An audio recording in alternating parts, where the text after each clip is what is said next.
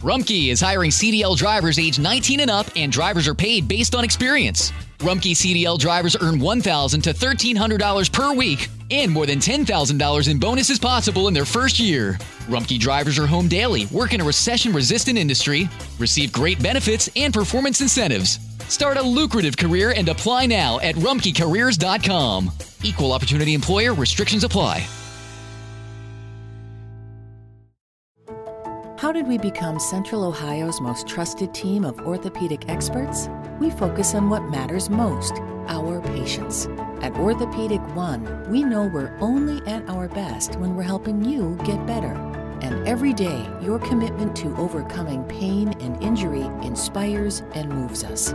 That's why we bring our best every day to earn your trust.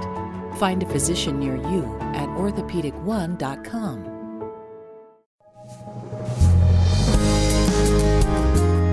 El pecado trastornó en gran medida la creación de Dios y de manera muy particular su diseño para la familia. ¿Cómo redimir este diseño? Acompáñanos a buscar la sabiduría de Dios. Bienvenidos a un hogar sobre la roca. Saludos a todos, bienvenidos eh, nueva vez a este su programa para la familia cristiana. Un hogar sobre la roca, redimiendo el diseño de Dios para el matrimonio y la familia. Así es. Bienvenidos. Con- contentos de estar de regreso hoy con un último programa de preguntas, esta vez con los re- relativas a la familia. Ya hicimos un programa sobre matrimonio, El noviazgo y el, El cortejo noviazgo. fue el primero, matrimonio el segundo. El pasado fue el de la crianza. exacto. Y hoy queremos contestar algunas preguntas que nos han enviado sobre eh, problemas que se nos dan a veces con familiares, eh, eh, disfunciones familiares que queremos ayudar Así es. a poder resolver de una manera bíblica. Y les animamos, si tienen preguntas, que no las envíen, porque si no las lo contestamos inmediatamente, nos pueden servir también para hacer este tipo de programas Claro. a menudo. Estas son preguntas, Laura, que hemos sacado de las que ustedes nos envían. Nos envían correo, mensajes privados a las redes sociales y de ahí pues vamos acumulando esas preguntas y cuando llegan estos programas de respuestas a sus preguntas pues tenemos material del, que, del que sacar. Y Fausto, iniciemos de una vez Claro, con la primera pregunta. Esta, esta persona dice, la madre de mi esposa, es un esposo, la madre de mi esposa tiene la mala costumbre de llamarme la atención y corregirme cuando disciplino a mi hija de 5 años. ¿Cómo puedo manejar esta situación sin que mi suegra se moleste y mi esposa se ofenda? Correcto. Bueno, ahí están las problemáticas de nuestras relaciones familiares. Tenemos aquí un matrimonio con una niña pequeña y la mamá, la abuelita de la niña, del lado de la esposa, que parece no estar de acuerdo con los métodos de crianza del papá y entonces se opone eh, verbalmente, lo interrumpe, lo cuestiona. Y eso es algo que no, no, no podemos aceptar. Eso, es. eso, es- eso, eso es antibíblico y es dañino en todos los sentidos. Primero porque ya la señora no tiene la responsabilidad primaria de la crianza de esa niña. Ella tiene a su papá y a su mamá. Si ella estuviera huérfana, pues es diferente. Claro. Pero ella tiene a sus padres. Por otro lado, Laura, eh, la idea de una señora mayor eh, violentando la autoridad del varón de la casa, del, del hombre que Dios ha asignado como líder y cabeza de hogar, eso también está muy mal. Tercero, por el lado de la niña que ahora está viendo a papá, que es mi autoridad, eh, disciplinándome, corrigiéndome, y ahora mi abuelita viene y lo desautoriza y lo Claro. hace quedar mal frente a mí. Eso, eso ahora para mí como niña que estoy creciendo me crea toda una serie de confusiones que yo voy a arrastrar eh, cuando ya ahora sea grande y me toque a mí criar. ¿Qué tú piensas? No, definitivamente. Yo pienso que la crianza es de los padres. Los padres son los responsables de sus hijos y tienen que ponerse de acuerdo en cómo van a criar a sus hijos. Correcto. Entonces no puede venir una persona de fuera, Aunque sea la abuela. aunque sea la abuela. Algo que puede suceder es que la abuela se acerque, no sé, la mamá de la, a su hija y le diga, oye, vi como, como castigaron a José, ¿no será que, que es mejor de esta otra forma? En mi Correcto. opinión, Eh, han considerado esto y aquello, porque yo Ella creo que anciana. como creyente debemos estar abiertos a ser eh, exhortados si estamos haciendo algo mal o a ser aconsejados y como tú dices, si ella es una anciana y sobre todo si es creyente, quizás tiene algo que aportar, pero nunca debe ella interponerse en el medio de la disciplina. Ni desautorizar a los padres. Si te descuide, no lo sabemos aquí, porque es el papá el que hace la pregunta. Pero si te descuida, ella es la que está en lo correcto y él no. Quizá él no, sabemos. Quizá lo que él hizo no estuvo bien y ella como señora ya mayor que ha vivido mucho y que, y que conoce de la palabra y conoce más de la vida que él, sabe que hay una mejor forma, pero la forma que ella empleó no es la correcta. Exactamente. Yo creo que lo que tú dices es excelente. Llamarlos aparte, quizá cuando estén comiendo ya en la noche, ya la niña se acostó. Yo, mira, quería decirle, José y María, que hoy cuando regañaron a Josefita, yo pienso que quizás si lo hubieran dicho, yo sé que ahí en ese contexto ahora los papás están más receptivos a poder dialogar sobre lo que pasó y hasta aprender quizás. Quizás ellos tienen que aprender. Ahora, lo que él pregunta es cómo puedo manejar la situación sin que mi suegra se moleste. O sea, ahí viene ahora la... ¿Cómo él lo va a hacer? Es quizás hablando con su esposa eh, comentándole lo sucedido para quizás la esposa pueda hablar con su mamá o quizás él hable con, la persona porque al final la Biblia nos llama a hablar con la persona. Correcto, ir al hermano. Exacto, quizás le toca él mismo con mucho cariño, eh, con mucho respeto, eh, decirle a ella, mira, esto que pasó y quisiera que no pase de nuevo por esto y esto y esto y esto. Yo sé que usted tiene las mejores intenciones, como que hacer una buena construcción, pero al mismo tiempo dejarle saber que eso no es aceptable. Correcto. Yo poniéndome en los zapatos de Laura, yo creo que yo lo que haría es hablar con mi esposa primero. Mira, esposa, hoy me pasó esto con tu mamá y la niña y bla, bla, bla, bla, bla. Me gustaría que los dos nos sentáramos con ella para poderle hablar y explicarle cómo hacemos las cosas aquí y darle una oportunidad que ella se explique. Yo creo que sí, que debe ir a la hermana, pero debe estar incluida la hija porque es la hija de la señora, es la esposa del que tiene el problema y, y yo creo que va a ser mejor eh, va a haber una solución mejor si estamos todos involucrados.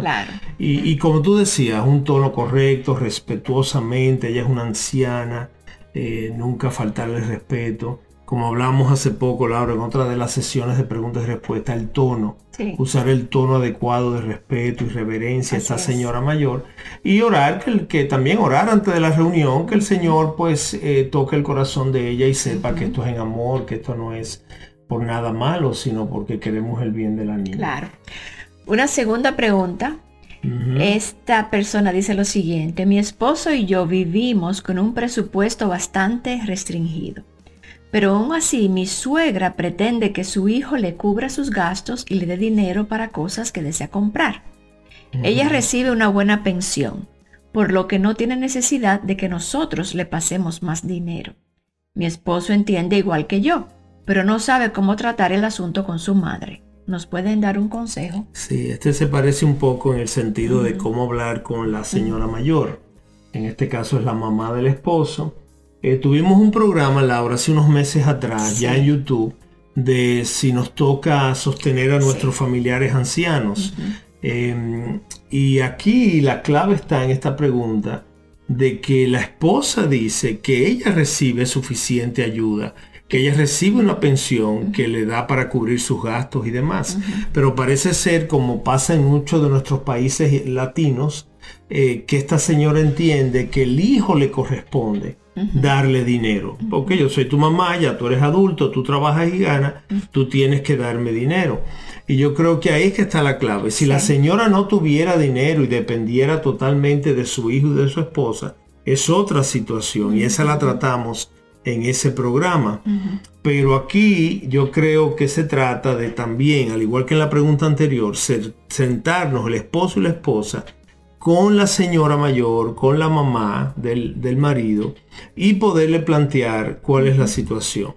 Y de manera respetuosa, amorosa, primero que nada, alabarla, decirle que la amamos, que ella para nosotros es, es, como nadie más, es decir, que ella se sienta amada y que sepa que esto no es un tema que, viene a la mesa porque usted molesta o no te queremos o tú eres un problema, sino que, mira, te amamos, pero tenemos esta situación. Entendemos, mamá, que este es un dinero que tú no necesitas, tú tienes ya tus ingresos. Y nosotros tenemos responsabilidades de la casa, de los niños y demás que, a mí me toca solventar como esposo y padre, como cabeza de familia. Y entonces, eh, de nuevo, orar también antes de la reunión, que el Señor toque el corazón de esta señora para que ella pueda recibir la información eh, de una manera que caiga en terreno preparado por el Señor.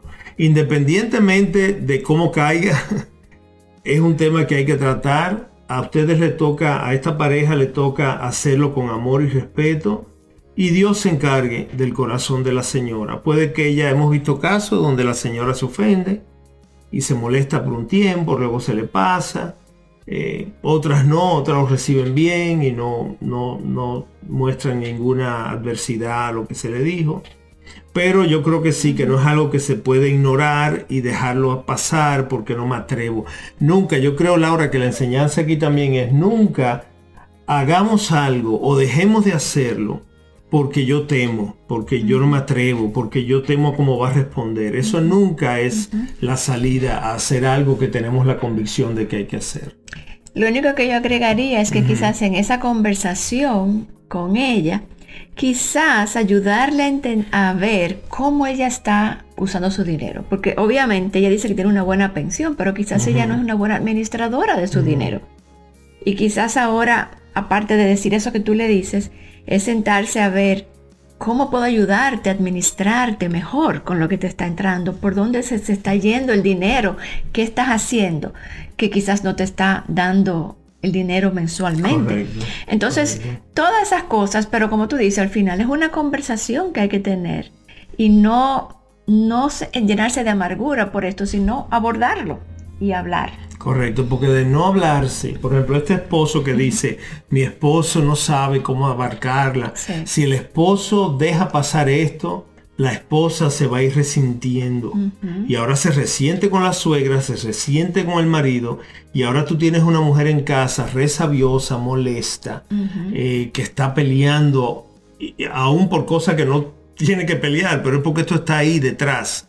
¿Ves? Entonces eh, el esposo tiene que ser eh, intencional a, responder a esta inquietud de su esposa. Yo creo, como dijimos en el anterior, si lo hacemos con amor y respeto eh, y, movido por nuestra convicción, eh, orando al Señor primero, que toque el corazón y que nos ponga gracia frente a esa persona con quien hay que hablar, yo creo que, no hay razón para, para, no hacer lo que corresponde hacer. Así es. Una tercera pregunta Dice, mi esposa y yo tenemos dos años de casados, pero al día de hoy su papá le tiene una tarjeta de crédito que él paga y con la que ella hace compras que no me consulta, pues dice que ese no es mi dinero. ¿Estoy equivocado? ¿Está bien esto? Sí, esas son las maneras, Laura, en que sutilmente el enemigo pues puede usar hasta los propios padres, los suegros, para hacer daño a un matrimonio. Porque aquí tú tienes un matrimonio joven que recién comienza y el padre aparentemente no ha cortado, ¿ves? El mandamiento. Ni ella ha cortado, ni el padre. Génesis 2.24, de dejar padre y madre atrás, ella no lo ha cumplido y el papá parece que no lo ha enforzado tampoco. Porque ponte que sea la hija la que diga, ay papi, mira. Pero el padre tiene que decirle, hija, ya tú estás casada, ya tú dejaste a papá y mamá ya a mí no me corresponde estarte dando una tarjeta y solventándote gastos y gustos. Para eso está tu marido y para eso están ustedes dos como matrimonio, tener sus conversaciones sobre presupuestos y gastos y consumo y demás. Ya a mí no me toca. Una cosa es que haya una urgencia y que ahora no tengan el dinero y hay una emergencia médica o algo y que yo pueda ayudarte. Y otra cosa es que yo te tenga una tarjeta para que tú compres artículos de, gustos personales y yo pagártela y que tú le digas a tu esposo, no te metas en eso, que eso entre mi papá y yo. Eso es imposible, eso está, eso violenta Así es. la palabra. Exacto, son muchos principios, como tú dices, de no dejar padre y madre, de ella no conformarse con lo que su esposo le provee y ahora ella usa una tarjeta de su papá para comprar cosas. Pero esto me, me recordó una historia, una anécdota que escuché de Priscilla Shearer hablando. Era más bien de su papá, de Tony Evans, ah, sí, que contaba que en un momento dado una de sus hijas tenía un problema económico con su, con su matrimonio, ¿no? Y ella fue con su papá a pedirle ayuda económica. Y él le dijo, no, es que a ti no te corresponde venir aquí, tú te casaste. Si usted necesita ayuda, dile a tu esposo, a tu líder, a tu proveedor que se acerque a mí y me hable y si yo puedo ayudar, ayudo, pero le toca a él. Y eso fue como una enseñanza tan grande para ella. Así es. Entonces, eh, en este caso, como tú dices. Y no solo, Laura, que, que, ella no ha cortado con el papá, sino que esa tarjetita de crédito está sirviendo de obstáculo para que ella conecte con su marido completamente. Porque mira lo que tú dices que le dice al marido, no, esto a ti no te toca. Esta, esta, tarjeta a ti no te ocupa porque esto es entre mi papá y yo. Tú no tienes que ver con lo que yo gaste con esto. Es decir, que eh, eh, está violentando ese principio bíblico que es el fundamento del matrimonio. Dejarás padre madre, te unirás a tu pareja y ahora será una y al final es como que ella no está conforme con lo que el marido le provee. ¿Verdad? Entonces, no, eh, para contestar la pregunta de este esposo, él no está, equivocado, Él está en lo correcto. Aquí hay un problema, él tiene que hablarlo y liderar ese caso con su esposa, ¿verdad? Y, tú sabes que quizás sea incómodo para él como esposo joven, quizás es un muchacho de 25, 28 años. Y, y, quizás él le cueste trabajo, pero ya seguramente él ha hablado con la esposa cuando ha hecho esta pregunta y ella mira lo que le contestó. Exacto. No, eso no te ocupa a ti. Pues yo creo que lo próximo es decir a la esposa, esposa, como no nos podemos poner de acuerdo en este tema, yo creo que voy a tener que hablar con tu papá, para de hombre a hombre, de esposo a esposo, pues él me puede escuchar y yo darle mis razones. Así es. Y ella seguro, no, no hagas eso, no, no, pero va a tener que hacerlo. Y de nuevo, tratarlo con respeto, con amor a ella, no, no, porque es que tú eres una botarata, tú no puedes, no, no hay que hacer eso, sino, mira, esto es algo importante porque esposa mía, esto trasciende, esto va mucho más allá de una tarjeta de crédito y de un reloj que tú te quieras comprar con ella, esto va a lo que representa para nuestro matrimonio. Si dejamos que esto tome control tan temprano en la relación, en 10 años... Es que corró el liderazgo de él. Exactamente. Entonces hay un problema. Todos los principios bíblicos se van a venir abajo, no podemos permitirlo. Porque más bienaventurado es dar que recibir, te invitamos a formar parte de este proyecto de fe apoyando programas como este con tu ofrenda de amor. Gracias por tu imprescindible y fiel apoyo financiero, el cual cambia vidas por la eternidad.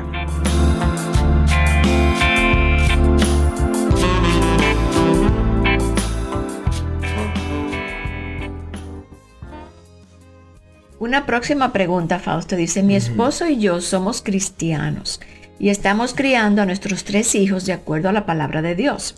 Sin embargo, su familia que vive cerca de nosotros y que no es cristiana, se mete en todo lo que hacemos con los niños. ¿Cómo podemos manejar esta situación de forma que no terminemos enemistados con ellos? Sí, wow. Fíjate que, aunque lo, lo que hemos leído hasta ahora eh, parece diferente, todo nos lleva a la misma situación. ¿Cómo confrontar a seres queridos que no están de acuerdo con nuestra manera de pensar y hacer y creer sin que haya conflicto, sin que esto degenere en una enemistad o algo así? Aquí ya fíjate que la relación se, se aleja un poco. En los otros era con la suegra, con el suegro, Ahora es familiares, pueden ser tíos, tías, primos, gente que son familia pero que no son tan centrales y que se oponen o son contrarias a lo que nosotros hemos entendido que debemos regirnos a la hora de criar a nuestros hijos. Yo creo, Laura, que esto, y a ver lo que tú piensas, yo creo que se trata de ir a la persona, de nuevo el principio de Mateo 18, de ir al hermano, ir al hermano, aquí quizá no es que han pecado directamente contra ti, pero hay un choque, hay una diferencia que está creando cierta tensión. Entonces, ir a esa hermana o hermano, primo, prima, tío y decirle, mira, querido tío Juanito, eh, he visto que no estás de acuerdo con alguna de las maneras en que nosotros manejamos al muchacho, pero yo quiero poder explicarte cuál es nuestra convicción, por qué lo hacemos así, cuáles son nuestras razones. Quizás si esos parientes no son creyentes, no van a entender, no van a estar de acuerdo, eh, pero nos toca como cristianos manejarlo sin temor, con respeto y amor por la persona, que la persona perciba que aquí yo no vengo a pelear contigo, sino yo vengo por amor a, aclarar algo que quizá nos ayude a relacionarnos mejor. Al final, Laura, yo creo que si estos parientes no entran en razón o no se ponen de acuerdo, al final tú tienes que hacer lo que te toca hacer por convicción con tus hijos. Y si ellos se molestan y ahora son los que se pelean contigo, se enemistan contigo, pues no te queda de otra que orar por ellos, devolverles mal con bien, eh, saludarlos, llamarlos, buscarlos. Si ellos te rechazan, si ellos se molestan contigo, pues que quede, como dice la palabra en romano, que hasta donde dependa de ti, tú puedas estar en paz con ellos. Pero hay veces que no podemos, Laura, controlar cómo nuestros familiares que no entienden lo que Dios ha revelado, pues estén de acuerdo con nosotros. Es una imposibilidad. ¿Qué tú crees? Yo pienso que por eso es que hemos enseñado en otros programas que hay que estar muy claros con las convicciones que tenemos, porque van a haber muchas personas que no van a estar de acuerdo y está bien. Cada cual tiene su familia, cada cual maneja su hogar como con la luz que Dios le ha dado. Entonces, en el caso de esta familia, ellos tienen algunas cosas que otra familia no acepta realmente. A menos que haya un problema donde los niños sean eh, afectados por las, las, las, las creencias de esta otra familia, que se metan en la crianza. No tenemos que dar explicaciones de por qué hacemos lo que hacemos, ¿verdad? Yo, yo entiendo. de manera que lo que tú dices es, correcto. yo creo que si son familia y te, Si hay conflictos, explicarme, este, esta, es, esta, es, mi convicción, esto es lo que nosotros hemos entendido de la palabra y le agradecemos que nos que nos respeten en esta área. Yo creo que como creyente no queremos nunca tener que decirle a un primo, a un tío, mira, esto no es asunto tuyo, nosotros lo hacemos así, tú lo haces así. Porque aún eso son oportunidades, hermanos, para compartir el Evangelio. Ellos saben que ustedes son cristianos, ellos lo saben, y seguro saben que muchas de las cosas que hacen con los niños parten de sus convicciones cristianas y, y, y judeocristianas y bíblicas, pero quizás una oportunidad para tú poder, a la luz del, tema, pues dar testimonio de tu fe y de por qué tú haces las cosas que haces. Si al final ellos no están de acuerdo, tú no puedes obligarlos a que Definitivamente, eh, Fausto, en Latinoamérica, que muchas familias son primera generación creyentes, se van a encontrar en situaciones como esta. Quizás hayan unos abuelos, los papás de la mamá, que sean creyentes y los papás del papá no. ¿Qué yo hago ahora cuando mis, hijos van a visitar a los abuelos paternos que no son creyentes y se, y se oponen a todo lo que nosotros hacemos como creyentes? Mientras que los otros abuelos son creyentes, ¿cuánta sabiduría hay que tener? Porque tú no vas a sacrificar la relación, obviamente, pero tú, tú, estás velando por tus hijos. Claro. Tú no quieres que le enseñen algo que no vaya de acuerdo a lo que tú eh, estás enseñándoles. Entonces, todo eso requiere mucha sabiduría. Una pregunta, viene una pregunta de los abuelos que no son creyentes o algo así. que vamos a poder tratar. Pero nada, al final, claro. yo creo que hay e, ese, ese texto de Romanos muy importante, hasta no dependa de nosotros que podamos estar en paz. Eso que, ¿Cómo se ve así? ¿Cómo se entiende eso? Bueno, hablarles con amor, con respeto, no peleando por eso, respetando aún sus opiniones y sus convicciones. Oye, si yo sé que mi familia no es creyente, yo no puedo pretender que ellos piensen como un creyente. y, falso, yo, me, yo, me, voy más lejos. A veces hay diferencias entre familias cristianas. Ah, sí. Que uno piensa que si la escuela en el hogar, el otro no cree en la escuela en el hogar. Que, si, la vara, que si la vara es la vara de verdad o si la vara es una Y ya eso trae diferencias. yo creo que debe haber un respeto a lo que cada familia hace. Exacto. Porque cada cual va a dar cuentas a Dios y tiene la luz que Dios le dio para hacer lo que le Y trata que no quede por ti una enemistad. Claro. Trata que no que si hay una separación, si se apartan, que no sea por ti. Claro. No, no, no, no lo tomes a la- al punto de pelear con ellos y ofenderte. Eso no, eso no, no, no, no vale la pena y no va a ser Sí. productivo. Una próxima pregunta dice, mi esposo tiene un amigo muy cercano y muy querido con quien comparte y conversa muy seguido. Nosotros dos somos cristianos, pero ese amigo no lo es. Necesito que me ayuden a entender si esta relación de amistad es bíblica y aceptable. ¿Qué creen? Ok. Bueno, siempre hemos dicho, hermanos y hermanas, que, que no debemos aislarnos, ¿verdad? de, de los no creyentes. Eh, es muy bueno, eh, eh, que, ¿cómo es que dice el, el- el verso? Qué bueno y agradable es habitar los hermanos, en juntos. armonía. Ajá. ¿Verdad? Y es muy bueno estar entre hermanos y entre creyentes donde tenemos afín nuestra fe y nuestras convicciones. Pero también estamos llamados a llevar la verdad, el Evangelio, a aquellos que no lo conocen. Entonces, eh, es bueno tener... Claro. eh, eh, claro, no deben ser la mayoría de tus amigos y no deben ser tampoco los más íntimos. ¿Ves?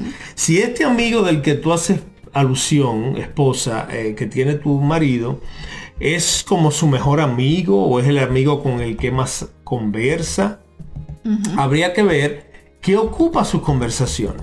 Si él está compartiendo el Evangelio y él está hablando la verdad de la palabra, pues qué bueno que tu marido se está invirtiendo en esa alma que no conoce a Cristo y que Dios pueda usar esa relación para, para llamar a este hombre a una relación personal con el Señor. Claro. Ahora, si lo que están hablando es de otras cosas, de deportes, de política, que no es pecado hablar de eso.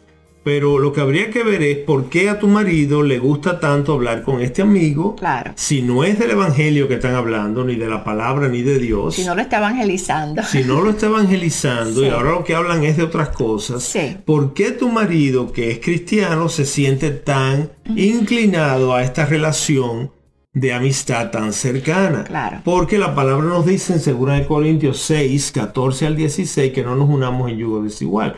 Entendemos que esto es alusión a la unión en matrimonio, específicamente de un creyente con un incrédulo. Pero aún, Laura, a niveles más periféricos afecta. Claro. Por ejemplo, si yo como odontólogo, cuando tenía mi consultorio, me asociaba a un odontólogo no creyente, yo siendo creyente, yo Hello, beautiful. I'm Amy Errett, founder of Madison Reed, a hair color company I named after my daughter. Madison Reed delivers gorgeous, lasting, high quality hair color made with ingredients you could feel good about, and our licensed colorists are here to help you every step of the way. Experience your best hair color ever. Find your perfect shade at madison reed.com and get 10% off plus free shipping on your first color kit. Use code RADIO10. Voy a tener problemas con este socio porque él ahora no va a querer pagar impuestos, él va a querer sobrecobrarle a los pacientes. Si llega un paciente en un Rolls Royce, va a querer cobrarle más por la corona que lo que está en, el- en la lista de precios. Y yo me voy a oponer a estas cosas porque van en contra de mis principios y mi fe. Entonces, sí, ya no es igual que en el matrimonio porque es una relación más periférica, pero mira cómo puede afectar nuestro trabajo y llevarnos inclusive hasta una enemistad y la ruptura de un negocio y toda una serie de cosas. Entonces, sería bueno que tú te sentaras con tu esposo y decirle, esposo mío, ¿por qué tú pasas tanto tiempo conversando con José? ¿Qué sacas de ahí? Tú lo estás evangelizando, tú has visto que él ha mostrado interés por las cosas de Dios y ver tú qué información sacas. Y, y otra cosa también es ver si él tiene otros amigos. Porque si él tiene otros amigos creyentes con, con el con los cual ellos, con el que ellos, que él crece Correcto. y comparte, entonces esto quizás es un amigo que él no quiere perder porque eventualmente él lo está alcanzando. Correcto. Yo podría entender. Pero yo creo que esa esposa pregunta esto porque este es un amigo muy, muy especial Dice muy cercano. muy, querido. cercano. Entonces, a mí, a mí definitivamente nosotros tenemos amistades que no son creyentes, ¿verdad? Y son muy queridas, porque Y que la relación ha sido de, de mucho testimonio para ellos, porque ellos nos conocieron antes de Cristo y ahora después de Cristo y ha sido y nosotros nos relacionamos con ellos y eso, pero pero no son nuestros más íntimos, no son con los que más frecuentamos y sí tenemos amistades principalmente de la iglesia que son con las que ocupamos nuestro mayor tiempo. Así que yo le diría a esta esposa primero, tu esposo tiene más amigos, está involucrado en la iglesia, tiene amigos hombres de la iglesia o este es su único amigo, porque entonces ahí habría que ver. Amén, ahí está la clave, ahí está la clave. Una próxima pregunta, Fausto dice, tengo una amiga casada quien cuida de su madre, por lo que pasa casi todo el día metida en la casa de su mamá. Debido a esto está descuidando a su marido, a sus hijos y al resto de la familia. Mm. Ayúdeme a darle un consejo, por favor. Sí, sí. Ahí, ahí entra de nuevo el cuidado de nuestros ancianos. Y sí, estamos llamados a cuidar. Quizás esta, quizá esta mamá de esta amiga está muy viejita o está débil y necesita ayuda que la lleven y la muevan y le preparen cosas. Pero lo que no puede hacer esta amiga Laura es descuidar a su marido y a sus hijos. Porque ella desde el momento que se casó y desde el momento que empezó a engendrar niños, ese pasa a ser su primer ministerio. Primero su relación con Dios, luego su marido y luego sus hijos. Su madre cae en una posición después de estas. Entonces, puede ser difícil. Yo me acuerdo de preadolescente Laura tener en mi casa a la mamá de mi mamá, que llegó de Cuba, muy anciana, con cáncer y mi mamá tenía que cuidarla, llevarla al hospital, todos sus tratamientos, pero entonces atender a mi papá, atendernos a nosotros. Y fueron unos años bien intensos para mi madre. Eh, ella no duró mucho tiempo, mi abuela falleció como a los dos o tres años pero fue un tiempo bien intenso para mi mamá. Yo la veía, la ansiosa que estaba, lo, lo, nerviosa porque tenía que cubrir tantos frentes. Y, entendemos a las de ustedes que estén en esa situación. Es muy difícil. Tienen que pedirle al Señor mucha gracia, mucha ayuda, depender mucho del Señor a través de, de tu relación con Él. Pero lo que no puede pasar, mi hermana, es que pases más tiempo atendiendo a tu mamá y descuides a tu marido y a tus hijos. De ahí, Laura, ha salido muchas infidelidades, adulterios, porque ahora el marido se siente libre, se siente desatendido, libre, con tiempo y oportunidades para estar haciendo cosas que no hubiera estado haciendo si su esposa estuviera con él en la casa. Entonces, no te culpo a ti, no eres la culpable, pero quizás, de, quizás desocupar tu terreno, tu territorio, da lugar a que el enemigo engatuse a tu marido y ahora lo lleve, además de que tus hijos también te necesitan, necesitan a su mamá presente. ¿Qué tú crees?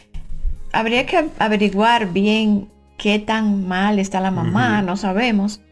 Definitivamente hay, una, hay un término que le llaman, que es la generación sándwich, que tiene a los papás envejecientes y a los hijos. Entonces está esta generación aplastada porque tiene que criar y tiene que cuidar a los padres. Es un llamado, sobre todo no sabemos si esta persona tiene hermanas o hermanos que ayuden. Eh, tiene que tener mucha sabiduría y mucha gracia.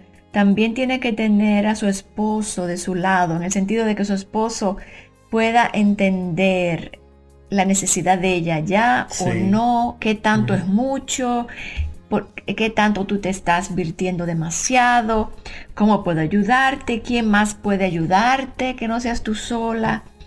Eh, porque definitivamente si no tiene otros hermanos que cuiden a su mamá, le toca cuidarla. Pero como tú dices, Dios da la gracia. Entonces, Yo creo, Laura, que si observamos, mis hermanos y hermanas, la, el orden de prioridades que Dios ha establecido y lo obedecemos, él nos va a ayudar. Lo que yo no puedo es invertir y cambiar lo que Dios ha dicho y decir que es mejor como yo lo digo. Aun cuando tú no quieras hacerlo así. Si Dios dice que tú, después de Dios, tu marido es, lo siguiente y tus hijos, tú tienes que honrar eso. Y entonces atender a tu madre en base a eso. Primero mi marido y mis hijos, que mi marido lo sepa, que él es primero para mí sobre mi mamá y ahora yo tratar de ayudar a mi mamá. Si yo como esposo sé que mi esposa está clara en eso, yo voy a ayudarla, yo voy a manejarla, aún el descuido lo voy a manejar mejor. Pero si ahora yo como hombre siento que mi mujer me está dejando a un lado, le está dando toda la atención a su madre y nos está descuidando en la casa, yo en mi humanidad y en mi pecado me voy a molestar con ella, me voy a irritar con ella y ahora no solo no la voy a ayudar, que se lo voy a hacer difícil. No debería, pero así somos, somos pecadores. Y yo creo que la idea de, entender que en la vida hay etapas, y hay etapas que son más difíciles y más demandantes que otras, no podemos ser egoístas. Yo recuerdo eh, cuando yo viví en Orlando, antes de conocer al Señor, que mi mamá se enfermó en República Dominicana. Y mi papá me dijo, ven a ayudar.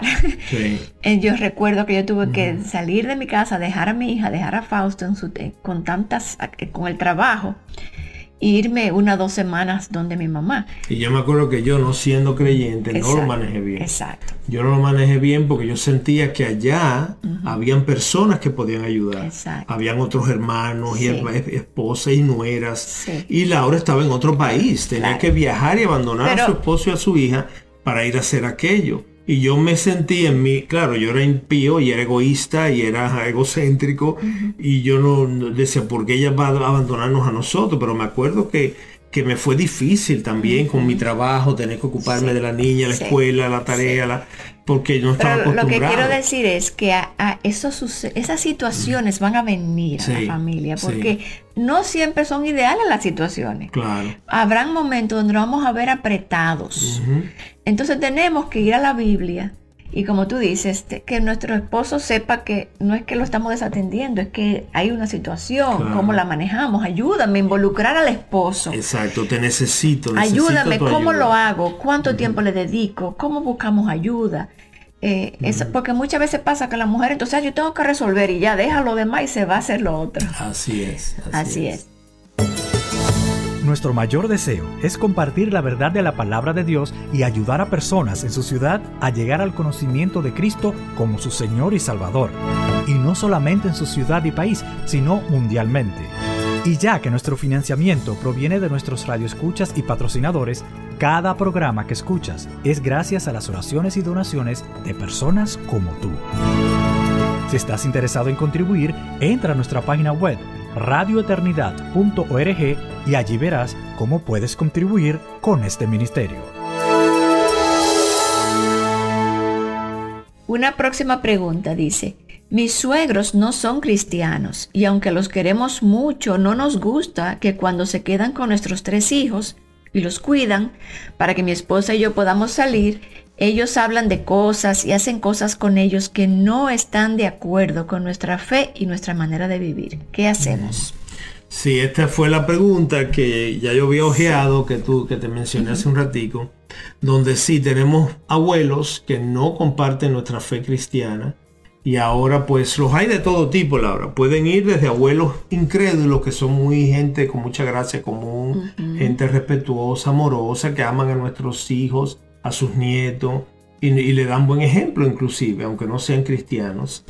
Pero puedes ir al otro espectro donde hay ahora unos abuelos que hablan malas palabras, mm. el abuelo bebe o la abuela son alcohólicos, beben, ven cosas en televisión que no debería ver ni siquiera un adulto, ellos lo están viendo frente a los niños. Es decir, esos abuelos son más complicados. El, primer abuelo que te dije, los primeros abuelos, pues en realidad no hay obstáculo en que ellos se relacionen con sus nietos, porque aunque no comparten nuestra fe, son gente de buena conducta, gente respetuosa, amable, amorosa, y entonces es hasta una oportunidad para enseñarle a nuestros hijos. Mira, mira la diferencia entre estos abuelitos que creen en el Señor, estos no, pero estamos orando por ellos, que el Señor toque sus corazones, vamos a orar por ellos en la noche cuando nos vayamos a acostar y demás, pero no tiene por qué verse afectada la relación. Cuando son abuelos que sí tienen prácticas de la, como dice esta persona, esta persona dice que hacen y ven cosas que no deberían estar viendo ni haciendo, pues ahí sí ya tú tienes que levantar tu guardia porque tú eres el responsable, papá y mamá, son los responsables por el alma de esos niños. Entonces si ahora tú guardas su alma en el hogar, pero van a casa del abuelo y la abuela y ahora ven y oyen cosas que, son contrarias a lo que tú entiendes, pues sí vas a tener que conversar con estos abuelos. Como hemos dicho desde que empezó el programa, con mucho amor y respeto. Mira, te amamos, te respetamos, queremos que nuestros niños estén en tu vida, que ustedes estén en la vida de nuestros niños, son importantes para nosotros, pero ustedes hacen y dicen cosas con las que nosotros no, estamos de acuerdo y tenemos que ver cómo logramos encontrar un, lugar cómodo para todos. Si no, no, no vamos a poder, no nos vamos a sentir tranquilos dejándolo aquí con ustedes. Y orar de nuevo, siempre orando que el Señor toque esos corazones para que no las cosas terminen bien y no se cree un conflicto. Pero por ejemplo, ahora yo me pongo en la posición de un papá con unos niños de 4, 6 y 9 años, que ahora se van a quedar un día con los abuelos incrédulos que están que hacen estas cosas. Yo no me siento en paz. Claro. Yo no me siento en paz montándome en el carro y yéndome a hacer algo y Yo creo que ahí atrás. Les toca decirle, mire, estas son las reglas. Ah, los amamos, nuestros hijos los aman, ellos quieren estar con ustedes, nosotros queremos que ustedes en su vida, pero estas son las reglas de la familia. Si ustedes no están dispuestos a acatarlas, no podemos, no podemos dejar a nuestros hijos con ustedes. y, eso ocurre hasta entre creyentes. Por ejemplo, nuestros nietos cuando vienen a casa, ellos saben que nosotros los entretenemos viendo algunas películas y cosas así.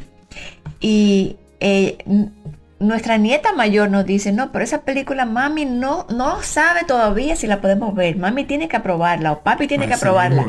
Entonces, y, nosotros somos creyentes y somos sus abuelos.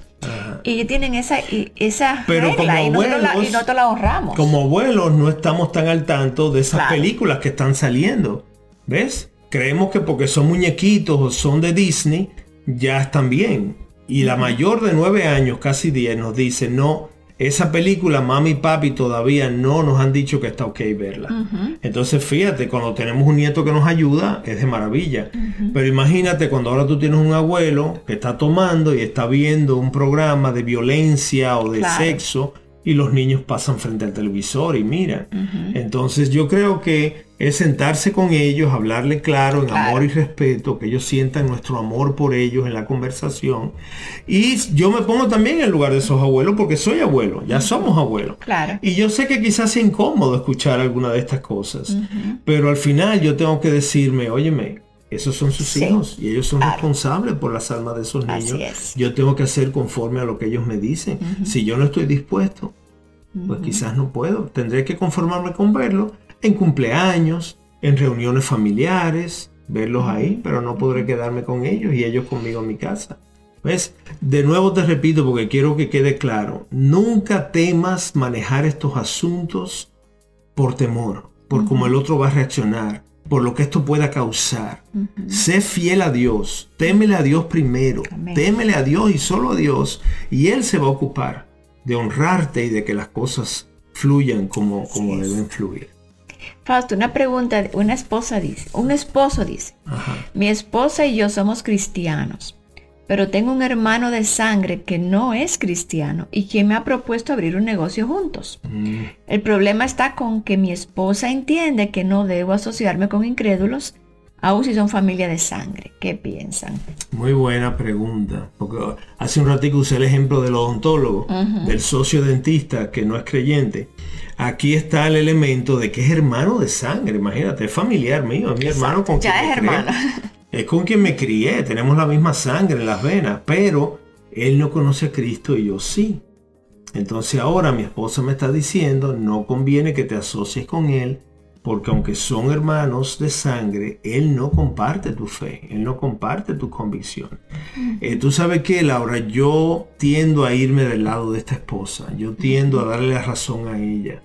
Y parecería que esto es un poquito fanático, fanatismo y extremo o radical, pero la fe es radical. Creer a Cristo es radical. El llamado a, seguir a Cristo es radical. No es, no, es, no es tibio, no es con un pie aquí y un pie allá.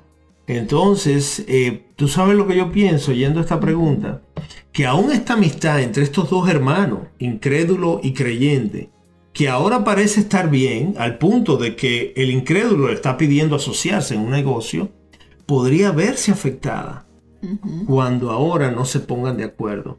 en cómo hacer el negocio. Porque el incrédulo quizás recurra a mecanismos que, que no son legales y ahora el creyente, porque es cristiano, sabe que tiene que sujetarse a las leyes de aquellas autoridades que Dios ha puesto sobre él. Entonces ahora se pueden producir choques donde el hermano incrédulo diga, pero tú, tú vas a permitir que perdamos dinero por, porque Dios no le gusta y cosas de ese tipo. Y eso va a crear ahora choques donde los hermanos quizá terminen enemistados. Entonces, y sí, hay familias que se separan y se enemistan, pero que no sea por eso, que no sea porque no tomaste la decisión correcta. Yo creo que tú te debes sentar con tu hermano, decirle, hermano, yo te amo, tú eres mi hermano, mi hermano favorito. a veces él solo el hermano, pero le dice, tú eres el favorito mío. Pero mira, no me siento cómodo entrando en este negocio juntos porque tú sabes que yo soy cristiano. Y tú sabes que yo tengo convicciones y formas de pensar y ver las cosas que quizás choquen con las tuyas. Y lo menos que yo quisiera, mi hermano, es verme en una polémica contigo, en un problema, en un conflicto que nos lleve a una enemistad. Yo creo que, el hermano va a entender algo así. Y quizás lo que te diga es, no, no, yo te juro que no, yo nunca voy a pelear contigo. Bueno, déjame orar, déjame orar, pero uno nunca puede saber lo que viene en el futuro. Y yo lo que quiero es, lo que te estoy diciendo te lo digo porque quiero proteger nuestra relación, quiero cuidar nuestra amistad. Pienso que eso sería una buena manera de tratarlo. Yo le diría también que para eso tenemos a una esposa que es ayudidonia, ¿verdad? Porque fíjate cómo ella está clara, ella, ella aparentemente, ella ha visto ya un peligro con el hermano, porque cuando ella habla de que él es incrédulo, de que Dios nos llama a no asociarnos con incrédulo, ella está viendo ya algo y yo creo que, que, que, los hombres tienen que prestar atención en ese tipo de cosas, sus esposas, que a veces tienen una intuición. Entonces, aún por eso, que él tome en cuenta esta, esta, alerta de su esposa y la considere.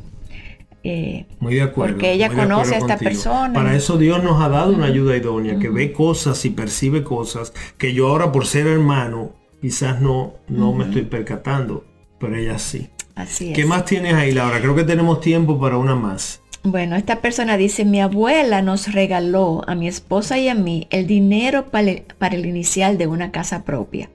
Algo que le agradecemos mucho, pero resulta que cuando ella viene de visita a pasar unos días con nosotros, pues vive en otra ciudad, pretende legislar y dirigir y decidir sobre los asuntos de la casa que me corresponden a mí como cabeza de familia y a mi mm. esposa como ama de casa. Yo no quiero herir los sentimientos de mi abuela, pero mi esposa y yo, a mi esposa y a mí, nos molesta mucho la manera en que ella maneja este asunto. Mm, wow, qué interesante.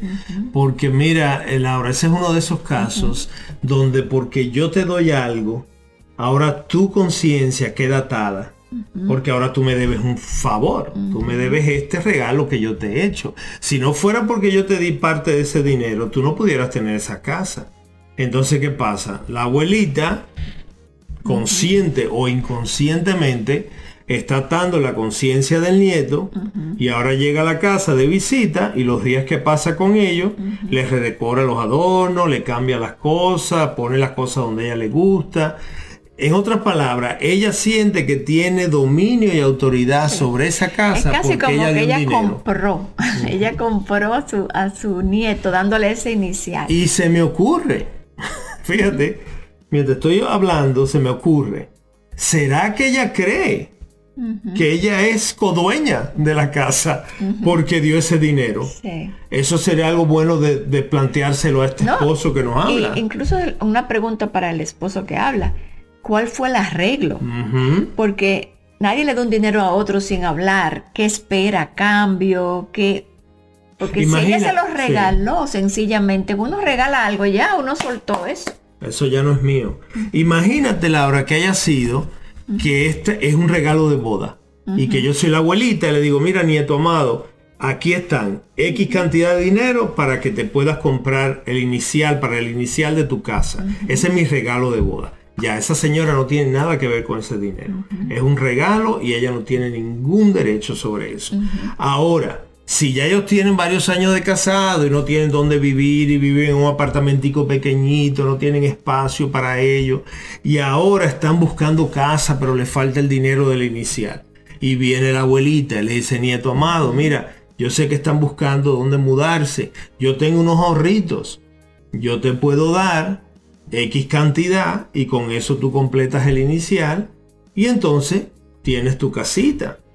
Pero entonces quizá no quedó claro, que es que cuando yo esté en, la ciudad visitando, esa, es mi casa también. La, impresión, no conozco a esta abuela, yo tampoco, pero la impresión que me da que ella es una mujer controladora. Entonces, quizás no es ni siquiera porque dio el inicial, sino porque es una persona que se quiere hacer sentir, quiere. Entonces, va eh, ya la persona sabrá si este, si este es la personalidad de la abuela. Buena percepción. O si es que la abuela lo hace porque dio el dinero Buena percepción. Porque mucha gente que dé un dinero para un inicial no se atrevería a legislar sobre la casa. Eh, no se atrevería. Una cosa es quedarme en tu casa cuando estoy de estadía aquí en la ciudad y otra cosa es venir y quererte mover las cosas y cambiar y hacer como que Pero de nuevo, yo creo que todo, todo se reduce a lo que tú dijiste al principio. Hay que tener una conversación. una conversación amable eh, pero, pero clara, donde las cosas queden claras para todos, yo creo. Y, de nuevo, Laura, y con esto vamos a cerrar, yo creo, hermanos y hermanas, que muchas de estas dinámicas relacionales con los familiares eh, no terminan bien o se producen muchas tensiones por lo que estábamos hablando y hemos repetido varias veces. El temor, a, enfrentarlas. Como yo temo hablarle claro a la abuelita que me dio este dinero, pues ahora yo no me atrevo a hablarle, el asunto está dudoso, no se ha aclarado. Cuando ella viene de visita, ahora es motivo para que mi esposa y yo estemos incómodos porque viene la abuelita. Cuando viene la abuelita empieza a mover cosas y ahora nos ve molestos a mí y a mi esposa y no podemos pasar un buen tiempo con la abuelita. Y todo es, mis hermanos, porque no se habló. Sí, cuando lo hables, quizás se produzca una reacción desagradable. Pero si lo manejas bien, va a pasar, va a pasar. Y una vez que se aclare todo, ya las cosas vuelven a su curso. Pero es, yo quisiera que esa fuera como la moraleja, la, lección que, que, saquemos, la conclusión que saquemos de, esta, de este programa, es que en cuanto a estas relaciones con familiares y con esposos y con hijos y con todos los demás, aún con amistades, compañeros de trabajo, eh, es poder orar primero para que el Señor te ponga en gracia con esta persona, para que toque el corazón del que va a oír, y entonces hablar con amor y respeto y aclarar la confusión, aclarar lo que te molesta. Porque si no, eso solo va a ir creciendo y creciendo y creciendo y agravándose y va a acabar mucho peor. Y eso es lo que queremos evitar. Hay un libro, eh, pensé en esto, dejarlo como sugerencia para aquellas personas que tienen esos problemas familiares yo creo que está en español. Es de Henry Cloud y John Townsend. Cloud y Townsend, lo que hacen los límites, los libros de los límites. Se llama Cómo tener esa conversación difícil. Se mm. llama así mismo, Cómo tener esa conversación difícil. Excelente y es, muy es muy recomendable. Así que si tienen algún problema familiar, eh, traten de conseguir ese libro. Bueno, Laura, esperamos que estas cuatro entregas sobre preguntas y respuestas que hemos tenido hayan sido de, ayuda, de, de, darles buenas eh, ideas para cómo manejar sus distintas problemáticas relacionales. Y pues ya la semana que viene pues retomamos con otros temas sobre el matrimonio, la crianza y demás temas familiares. Sí, no se olviden suscribirse al canal de Radio Eternidad para que reciban todos los programas que, que ellos van subiendo a YouTube. Y entonces te esperamos la semana próxima en una nueva entrega de Un Hogar sobre la Roca. Dios te bendiga. Hasta aquí su espacio Un Hogar sobre la Roca. Gracias por su sintonía y hasta una próxima entrega. Este programa es producido en los estudios de Radio Eternidad. ¿Te has preguntado alguna vez cómo puedes ayudar en forma práctica en el esparcimiento del Evangelio de Salvación? Tu ayuda mensual es una de las cosas más prácticas e inmediatas que puedes hacer para ayudarnos a proclamar las buenas nuevas de salvación en el Señor Jesucristo. Si estás interesado en contribuir, entra a nuestra página web radioeternidad.org o llámanos al teléfono 809-566-1707 para que te enteres cómo puedes contribuir con este ministerio.